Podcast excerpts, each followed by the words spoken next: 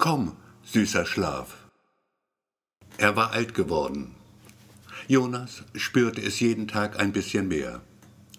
Beim Rasieren, wenn er die Faltchenwülste unter seinen müden, glanzlosen Augen sah, beim Treppensteigen, das ihm zunehmend schwerer fiel.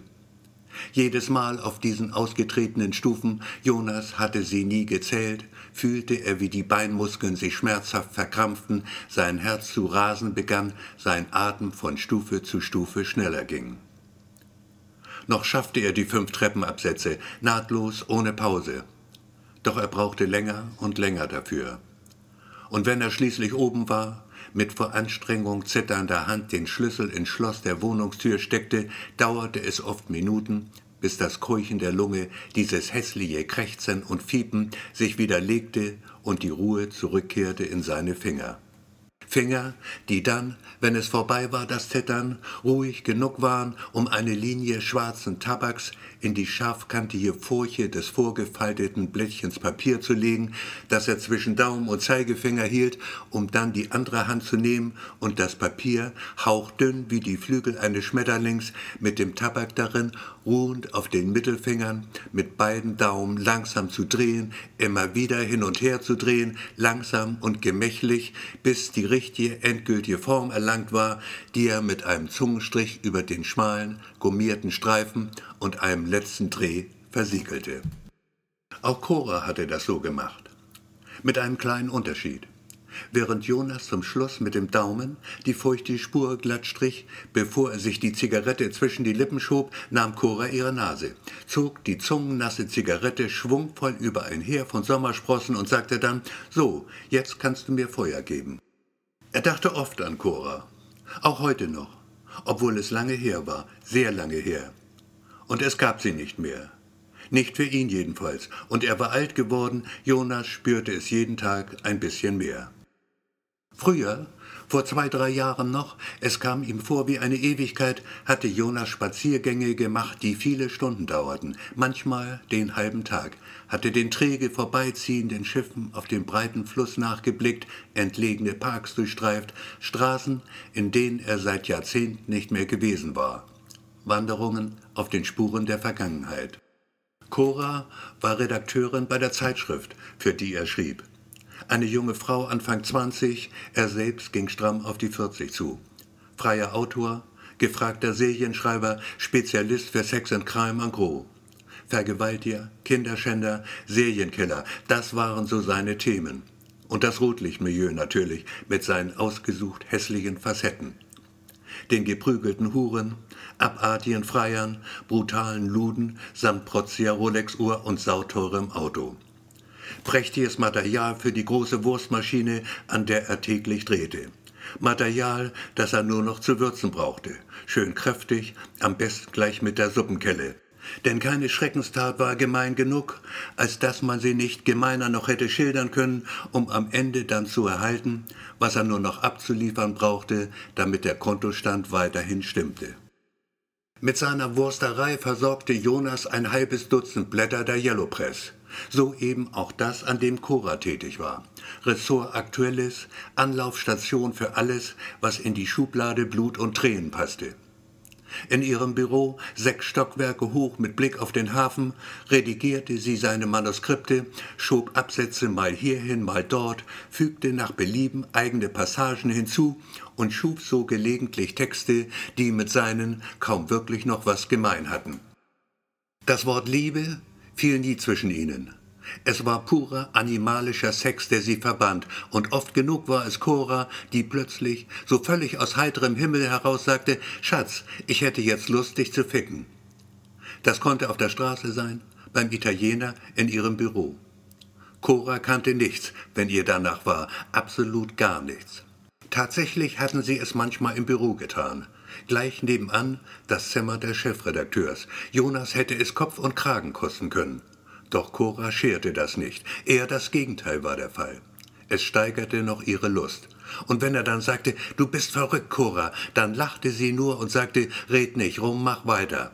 Und natürlich hatte er weitergemacht und es war der helle Wahnsinn gewesen, jedes Mal. Oft kam Cora ihn in der Wohnung besuchen, frühmorgens auf dem Weg zur Arbeit. So gegen sieben zumeist stand sie unten und klingelte Sturm, bepackt mit frischen Brötchen, Aufschnitt vom Fleischer, der Morgenzeitung, die, wenn man sie aufschlug, einem die Finger noch mit Druckerschwärze färbte. Klar hätte sie eigene Schlüssel haben können, doch Cora hatte das strikt abgelehnt. Ich will das nicht, keine Schlüssel. Dann brauche ich dir eines Tages auch keine wiederzugeben. Andererseits konnte es durchaus passieren, dass Cora ihn zu Hause erwartete, wenn er nicht da war. Dann hatte sie ganz einfach das Schloss geknackt, denn im Umgang mit Dietrichen war Cora äußerst geschickt. Die Wohnung sah dann im Regelfall so aus, als sei ein Wirbelsturm hindurchgefegt. Überall Bücher und Zeitschriften, der handgewebte Teppich übersät mit Schallplatten, die Küche ein einziges Chaos. Gelegentlich räumte Cora auch die Möbel um. Einmal hatte sie sogar den Flur neu gestrichen. Ein absolut scheußliches Grün. Sie stand noch auf der Leiter, als er die Wohnung betrat, stand auf der Leiter und hatte nicht eine Faser am Leib. Trotzdem war Jonas ziemlich entsetzt gewesen. Eines der wenigen Male, wo es wirklich zum Streit kam zwischen ihnen. Manchmal fragte sich Jonas, wie das alles wohl enden würde. Er fragte es sich, als Cora heiratete und trotzdem bei ihm blieb. Und er fragte es sich, als sie schwanger wurde von ihrem Mann und trotzdem mit ihm schlief. Selbst dann noch, als sie längst im achten Monat war. Einmal hatte sie geweint dabei. Doch die Antwort nach dem Warum war Cora ihm schuldig geblieben. Sie sah ihn nur an mit diesem tränenfeuchten Blau, schaute auf ihn herab, während ihr Körper sich weiter bewegte, ganz langsam und vorsichtig, und auch Jonas daran dachte, dass Cora bald Mutter wurde. Tatsächlich war es wohl ihr Abschied gewesen.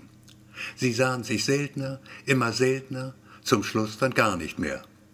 Ein paar Telefonate noch, doch auch die konnte man schließlich zählen. Irgendwann erzählte ihm Cora, sie werde Deutschland verlassen, mit der Familie nach Australien gehen. Das tat sie dann auch.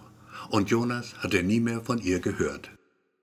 Seitdem war viel Wasser den breiten Strom entlang geflossen war mit jedem Wellenschlag, mal sanft, mal heftig, die Gegenwart ein Stück Vergangenheit, die Vergangenheit ein Stück Geschichte geworden. Und Jonas, der langen Spaziergänge längst überdrüssig, fast angekommen am Ziel seiner Reise, die Leben hieß, hatte die Vorzüge des Schlafes entdeckt. Anfangs legte er sich nur mittags mal aufs Ohr, für ein Stündchen so zwischen eins und zwei. Er fand das sehr wohltuend, fühlte sich anschließend angenehm frisch. Manchmal ging er dann tatsächlich noch ein wenig an die Luft, drehte ein paar Runden um den kleinen Teich im nahen Park, fütterte vollgefressene Tauben und fragte sich hier und da, ob das denn nun wirklich schon alles gewesen sei. Dann kamen die Träume. Mal waren sie schön, mal weniger schön, doch die schönen überwogen. Da störte es ihn dann schon gewaltig, wenn das Telefon ihn mitten aus einem Erlebnis riss, dessen Ende er nicht erfahren würde. Zwar ging das Telefon nicht mehr allzu oft, doch kam es halt vor und so zog er dann eben vorsichtshalber den Stecker raus. Als Jonas anfing von Cora zu träumen, das erste Mal, schlief er nachmittags schon von eins bis drei. Und weil er so schön war, der Traum, legte Jonas noch ein halbes Stündchen drauf. Doch der Schlaf verkam zum Schlummer. Das war zwar auch noch ganz nett, bei Weitem aber nicht so gut wie der richtige, der tiefe Schlaf denn während das Tageslicht sich hartnäckig auf seine Lider legte, das freundliche Dunkel harsch vertrieb, verblassten die Bilder nur allzu schnell. Um das störende Licht fernzuhalten, gewöhnte sich Jonas an, eine Schlafbrille zu tragen, sobald er sich hinlegte. So ein Ding aus weichem Filz mit einem Gummiband hinten. Die Maßnahme bewährte sich. Jonas schlief länger und, wie ihm vorkam, auch fester. Leider war es so, dass im Haus gegenüber die Fassade renoviert wurde, was mit einigem Krach verbunden war. Da konnte es durchaus passieren, dass Cora gerade dabei war, aus ihren Jeans zu steigen und plötzlich ein Presslufthammer das Bild vertrieb. Also besorgte sich Jonas Oropax und legte sich doppelt geschützt ins Bett. Jonas hatte herrliche Träume. Einmal saß er mit Cora in einem Zug. Hinter den Fenstern zog eine karge Wüstenlandschaft vorbei, ockerfarbene Lehmhütten, hier und da staubige Palmen, ein paar Kamele, deren haarige Höcker hin und her schwankten, während ihre Hufe den gelben Wüstensand zerfurchten. Neben ihm auf der harten Holzbank die schlafende Cora, den Mund leicht geöffnet, die Hand im Schoß mit sanft gebräunten Fingern, spielerisch träge, einer Spinne gleich, die sich behäbig vorwärts tastet, dahin gleitend über luftig leichten Kattun, dessen gebrochenes Oliv sich aufs köstlichste paarte mit einem Orange, wie es so leuchtend satt nur die Sonne Nordafrikas zu schaffen weiß. Cora stöhnte ein wenig im Schlaf, ganz leicht nur, und ihr Brustkorb hob und senkte sich, und die braunfingerige Spinne im kattunbedeckten Schoß erkundete voller Neugier das erhitzte Terrain, kroch dahin über diesen sanften Hügel, von dem ein Duft ausging, der so betörend war, dass er schier trunken machte. Ein anderes Mal war er mit Cora in einem Rockkonzert ein umgebautes Fabrikgebäude, dessen Interieur man so belassen hatte, um den Charakter des Gebäudes zu erhalten. Nackte Rohre wie eiserne Schlangen verbanden Kesselanlagen, die nur noch dekorativen Wert besaßen.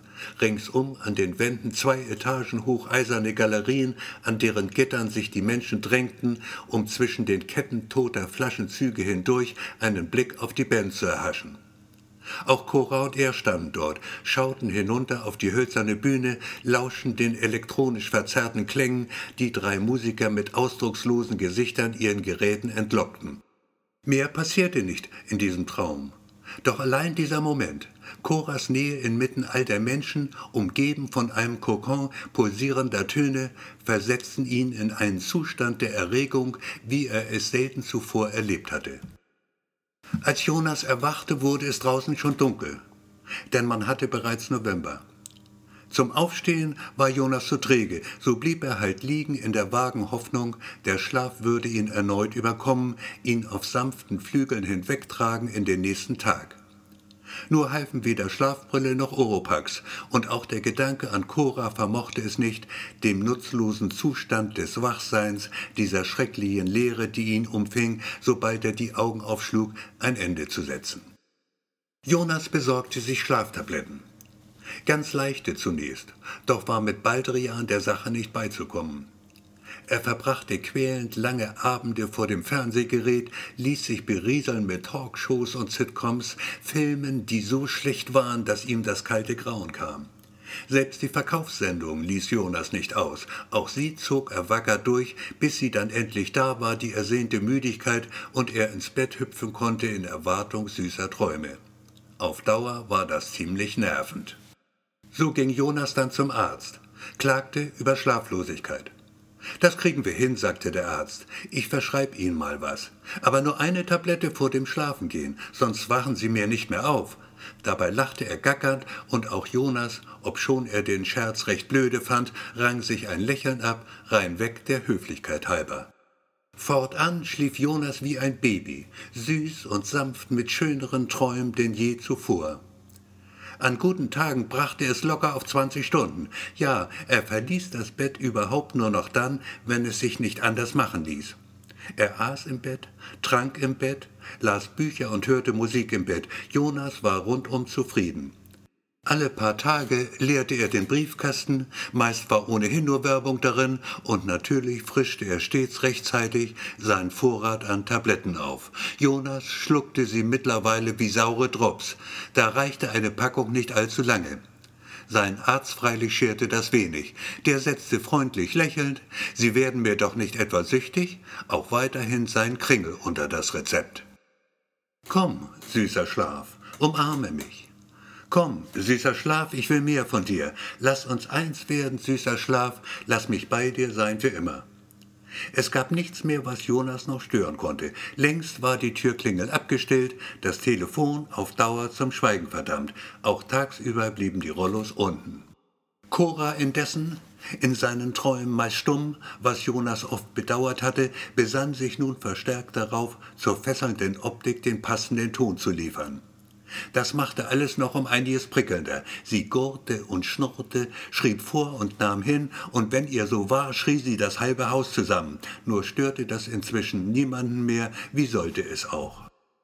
Das Kino in seinem Kopf lief wie geschmiert, jeder Traum ein anderer Film, das Ganze in Farbe und 3D mit Dolby Stereo Sound und Cora natürlich die göttliche, spielte sie alle an die Wand in seinen Film. Maria Schneider im letzten Tango war nichts gegen sie.